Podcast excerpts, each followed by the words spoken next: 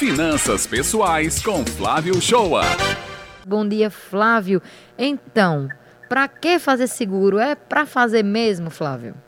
Bom dia, Raio. Bom dia, Beto. Bom dia, ouvinte. Jornal Estadual. É uma pergunta que eu escuto muito quando eu faço um planejamento financeiro familiar, né? Existe mesmo necessidade de se contratar seguro, né?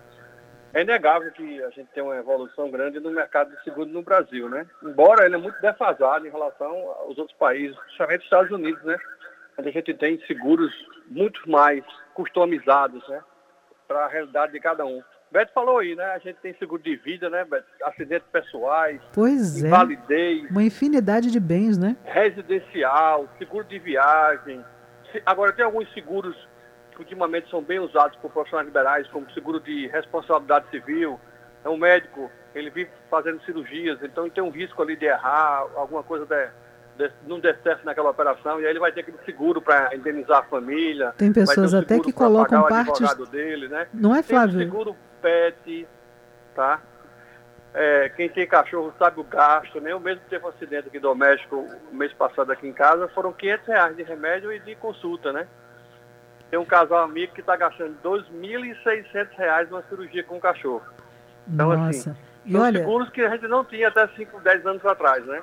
São várias, várias ocorrências, né? O cano de casa estourou, um acidente automobilístico, uma doença que impede de trabalhar por algum tempo, é, a chave que quebra dentro do trinco, assim, indenização por algum erro profissional, já falei, né? Tem muitas coberturas que podem auxiliar no dia a dia a proteger a gente e os bens, né? Muita gente considera uma despesa. O que a gente tem que responder é uma simples pergunta. Você quer assumir o risco ou você prefere terceirizar o risco, Raio?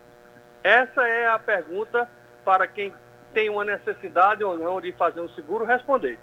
Então, baseado nessa resposta, você vai ter aquela fé de que nada vai ocorrer que não vai ter nenhum imprevisto na sua vida, que não vai prestar atenção naquele benefício ou proteção que o seguro pode dar, ou você vai preferir é, prestar atenção naquele benefício que o seguro pode dar e vai terceirizar o risco.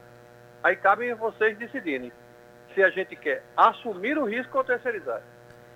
Haja é fé, né, Flávio? Haja fé, porque a gente vive num mundo em que tudo pode acontecer.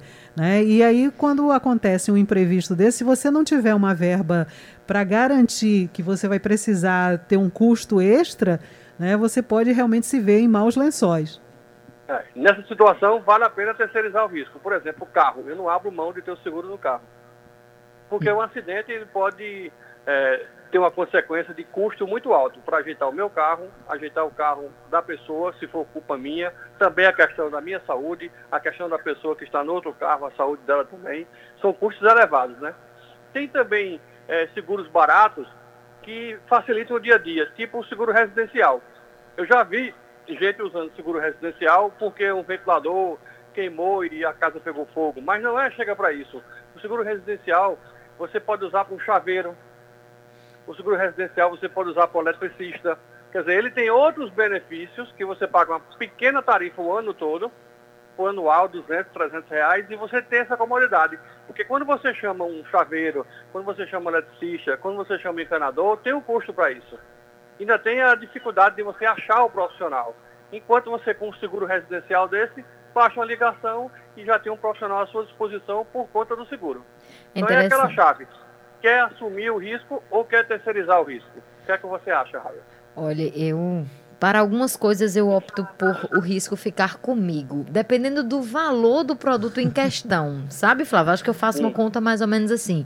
Em relação a caso e casa, carro e casa, né, que realmente são um custo aí bem maior, aí eu prefiro manter no seguro. Porque se der alguma coisa, tá no, é, é. tá no seguro. Mas, tipo, quando eu compro um celular ou alguma coisa, aí eu, eu fico sem o seguro. Eu penso que o custo-benefício, o, o gasto a curto prazo não me vale o benefício a longo prazo. Isso. Você vai assumir o risco.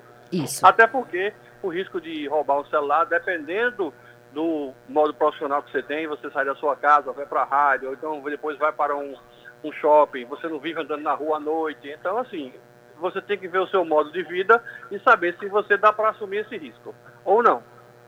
É isso. É isso. Agora, o, o seguro de cachorro, o de pet, eu vou aconselhar, porque quem tem mais de um cachorro em casa, se for levar a cabo mesmo o custo de uma doença, de uma coisa, ou vai sacrificar o cachorro, ou vai gastar muito dinheiro em relação a isso. E é um seguro barato. É verdade, viu? Beth ainda estava comentando aqui nos bastidores, tem pessoas que fazem seguro de partes específicas do corpo, né, pois Beth? é, alguns artistas que vivem Perfeito. disso, né? Perfeito. Daquela parte do corpo ser um destaque, né? Então eles preferem até colocar essa parte do corpo no seguro.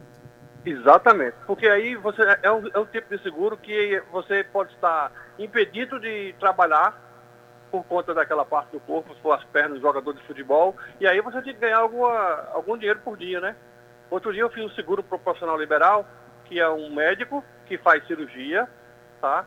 E que ele tem um problema de ler é, na mão e que de vez em quando ele fica sem fazer a cirurgia por, por, esse, por esse problema. Então ele ia ganhar por dia uma diária de 800 reais se ele ficasse mais de 30 dias sem trabalhar. Então já é uma coisa considerável de, de, de não querer assumir e sim terceirizar o risco. É algo a se pesquisar mesmo, né, Flávia? Porque é importante, né? Quando a gente trabalha com alguma parte do corpo específico, como você cita aí o caso do médico, do jogador de futebol, ou até dançarinas, né? Muitas dançarinas já fizeram ali também de partes do seu corpo. Então, é muito importante que você consiga se resguardar, inclusive financeiramente. Se você não puder cumprir suas funções, né, que você consiga é, ter sua remuneração. E tem aqueles seguros de curto prazo. Por exemplo, você vai fazer uma viagem é, internacional.